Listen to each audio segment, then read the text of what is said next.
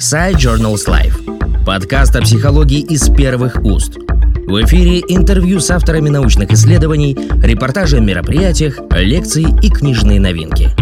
Суханов Валерий, кандидат технических наук. Моя статья «Проблема рефлексии в определении «я». Мне предложили пересказать содержание статьи, но я, честно говоря, не понимаю, зачем это нужно для умных читателей. А я уверен, что именно такие люди читают журнал «Культурно-историческая психология». Но, тем не менее, раз уж я решился озвучить содержание своей статьи, то я буду не пересказывать, потому что это чересчур банально, а остановлюсь на каких-то ключевых моментах и попытаюсь э, развернуть некоторые термины, их предысторию, чтобы было более ясно, э, была более ясна общая картина. Ну, как и положено в философии, и в русских народных сказках, кстати.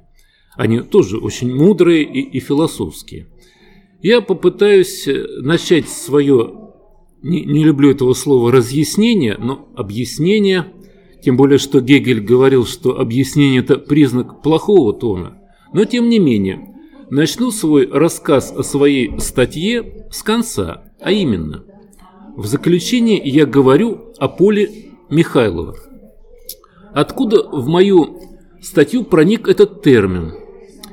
Этот термин проник в мою статью из семинара, в котором мы участвовали вместе с Феликсом Трофимовичем Михайловым 18 февраля 2005 года.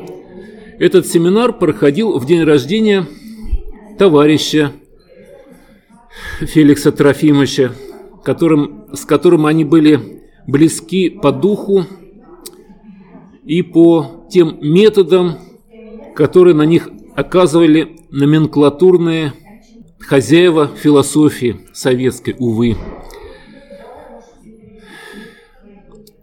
В этот день коллеги собрались на семинар памяти Эвальда Васильевича Ильенкова и слушали доклад Бычкова Сергея Николаевича о технологии творчества. Но, к сожалению, никаких вопросов задано не было, поскольку Сергей Николаевич оказался математиком и честно попытался изложить технологию с математических позиций, а здесь собрались философы. Здесь было совсем другое поле. Философы деликатно молчали, и я попытался э, заполнить своим стихотворением про Ильенкова. Я, кстати, еще пишу стихи. Меня очень тепло выслушали, и после этого Феликс Трофимович попросился высказаться. И, глядя мне в глаза, начал свое выступление так. А я тоже пишу стихи.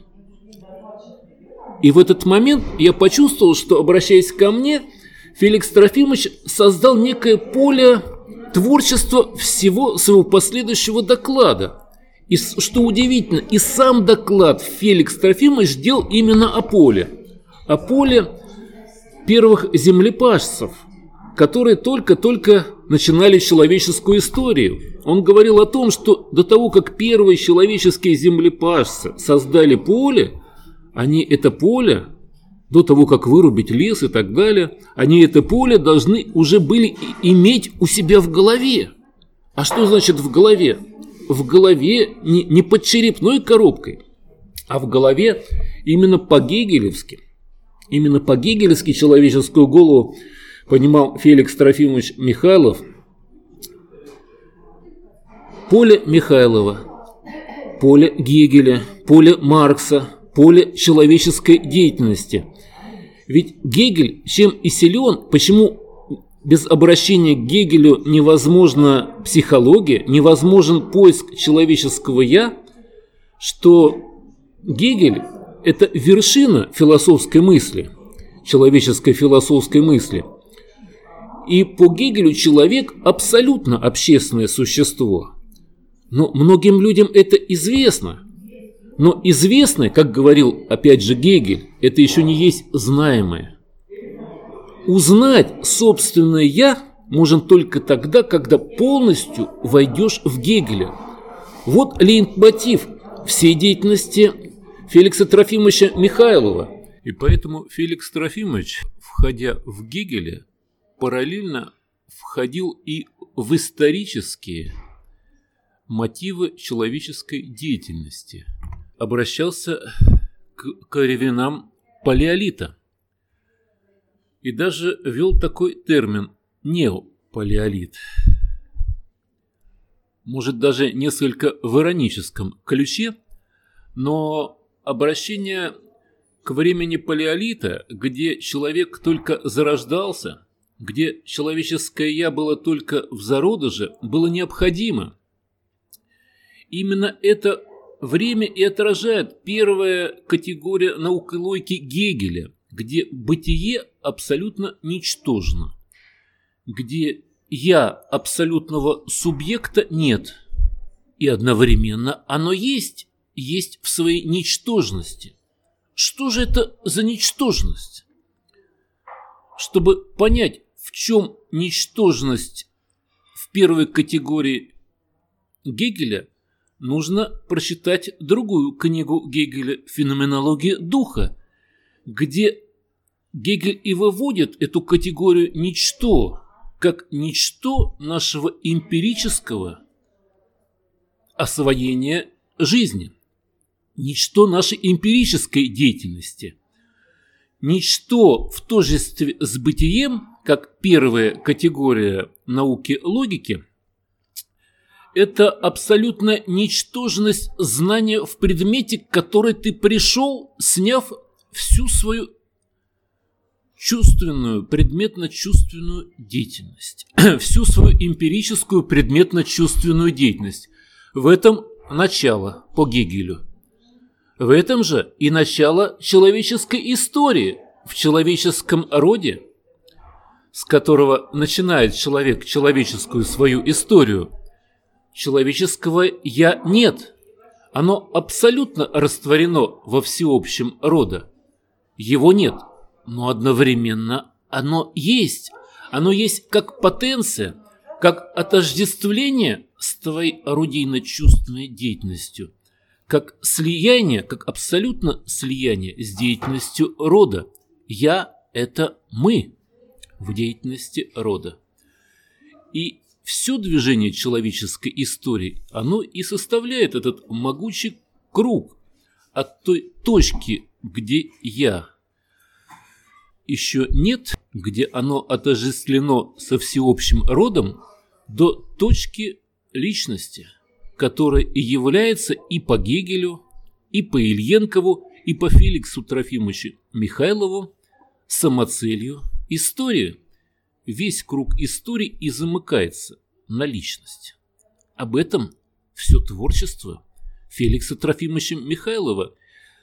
И поэтому так важно исследовать самые истоки. Где, как, в чем возник человек. Человек возникает по Марксу. Не как фихтанский философ. Человек сначала смотрится в другого человека, об этом Маркс пишет в «Капитале». И если не воспринимать слова Маркса буквально, человек естественно смотрится в другого человека при помощи орудий труда, но не только при помощи них, при помощи обращения в орудийной деятельности. Вот что главного. И поэтому Феликс Трофимович и выделяет такой термин интерсубъективность человеческой общности и создают свою, присущую только ему особенную теорию обращений, вычленяя начало человека, человеческого «я», когда твоя особенная деятельность вступает в противоречие со всеобщим. Сознание и возникает тогда, когда твоя действительно практическая особенная деятельность возникает, э, сталкивается э, со всеобщей схемой действия вещи, предметом. Только тогда, в разрешении этого противоречия, и возникает творчество, и начинает личность. Ага. И здесь мы подходим к очень важному моменту, о котором говорится постоянно и в статьях по психологии, и в статьях по философии, и в статьях этического плана, причем не только в 21 веке, не только в 20 веке, но и в 19 веке, если вы посмотрите статьи Писарева, то там тоже говорится о тожестве, о единстве истины, добра и красоты. И ведь момент-то здесь очень непростой, потому что начало истины, добра и красоты, они именно в этой точке. В этой точке, в, в орудийно-чувственной деятельности человека. Ведь животное, оно не знает ни истины, ни добра, ни красоты. Оно здесь все, начало здесь все в руках человеческих. И вышленить из человеческих рук и этические, и эстетические – и логические проблемы – вот задача и психологов, и философов нашего времени. Над этим мы и бьемся, и здесь без Гегеля никуда не, не, не продвинуться вперед. Только с Гегелем полностью раствориться в Гегеле, и только тогда ты поймешь человеческое «я». Вот весь лейтмотив творчества Феликса Трофимовича Михайлова. И не, и ты поймешь, что такое красота. И ты поймешь, что такое истина. И ты поймешь, что такое добро. И ты поймешь, что такое свобода. И ты поймешь, что такое мышление. И ты поймешь, что такое истина. Потому что это все об одном, а точка начала в первой логической категории Гегеля – тожество, бытия и ничто. Вот начало. Но как это начало обнаружить в своей собственной жизни? Как это начало совместить со своей деятельностью? Вот о чем думал, о чем размышлял все время, на протяжении всего своего творчества Феликс Трофимович Михайлов. Ведь он однажды рассказывал, что он формулу ЕМЦ квадрат – вывел вместе с Эйнштейном, когда ему в школе поручили сделать доклад. И я его абсолютно понимаю. Это позиция Сократа, и она очень редко в нашей жизни, когда образ жизни совпадает с образом мысли. Ведь только тогда Гегель его логические категории не будут чужими для тебя, когда ты в своей собственной деятельности обнаружишь эту точку бытия и ничто, абсолютную ничтожность себя, из которой все. А для этого нужно взглянуть на себя со стороны гегелевского бога, разума. Сделаем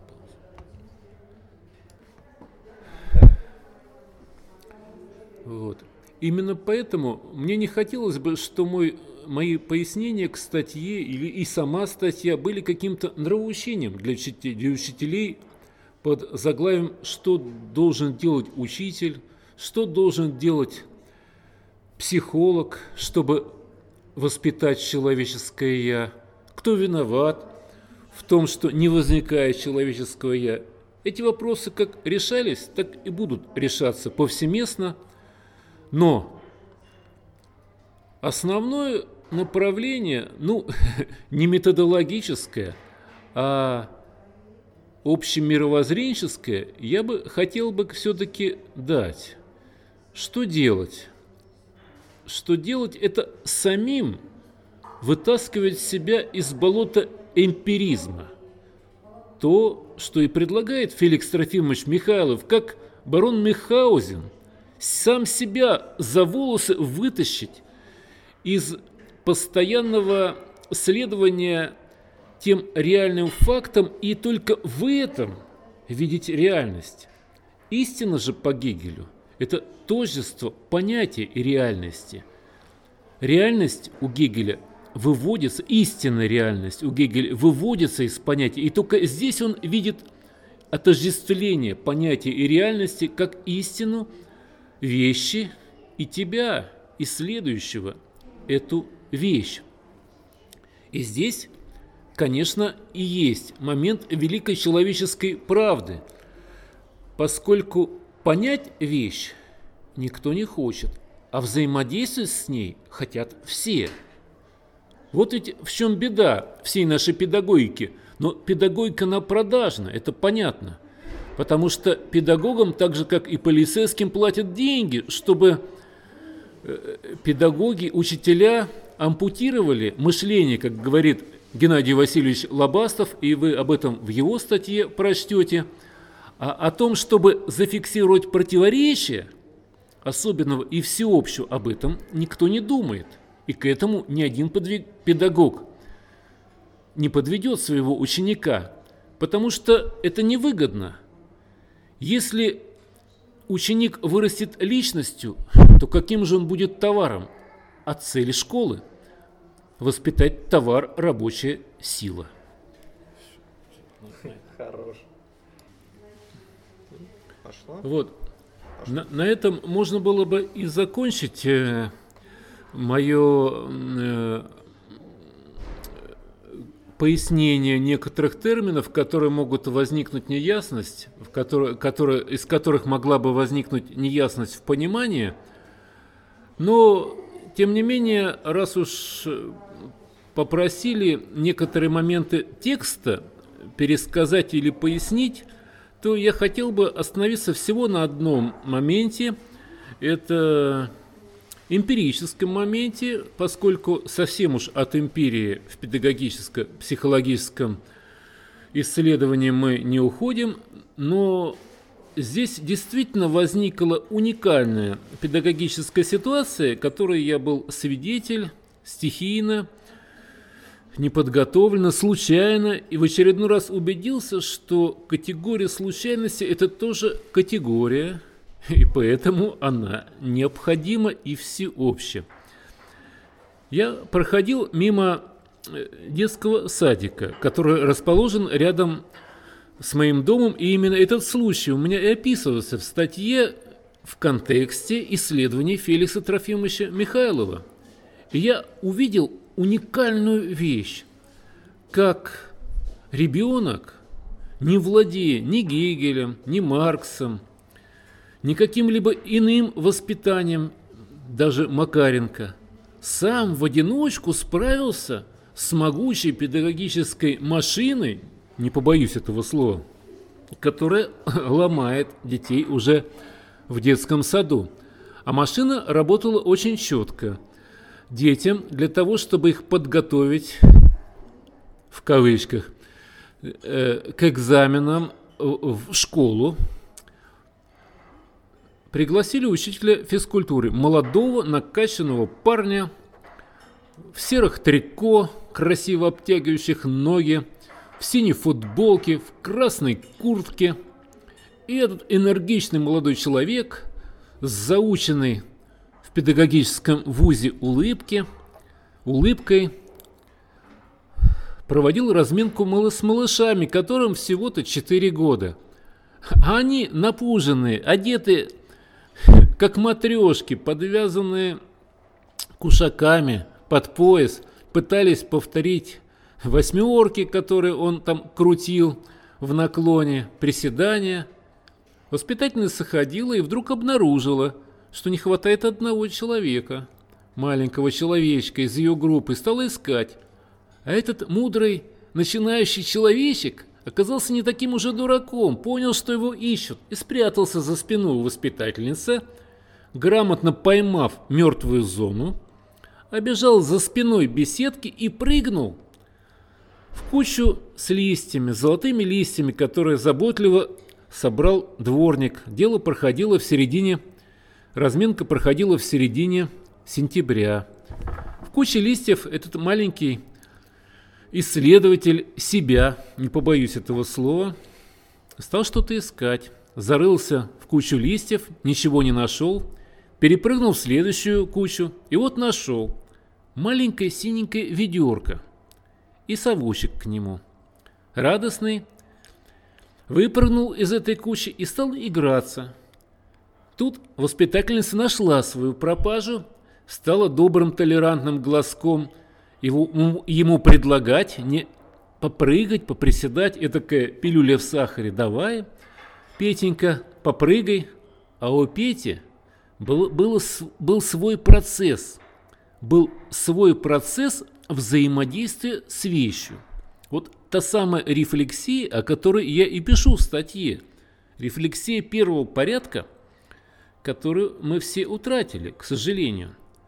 Орудильная чувственная деятельность. Орудие, совочек, ведерко. И он свободно экспериментирует с этим орудием и ведерком. Такую деятельность грамотные психологи называют свободным созерцанием бытия. Малыш абсолютно свободно взаимодействовал с ведерком и обнаруживал удивительную вещь, что ребенок, ведерко и есть его собственное «я», его собственное тело, неорганическое тело, как сказал бы классик, неорганическое тело человека. Ребенок обнаруживал в своей деятельности – развивая свое продуктивное воображение. Вспомним Канта. Но малыш здесь действовал даже не по Канту, а скорее по Марксу, переворачивая Канта и становясь маленьким Марксом, в орудийно-чувственной деятельности обнаруживая начало собственного «я».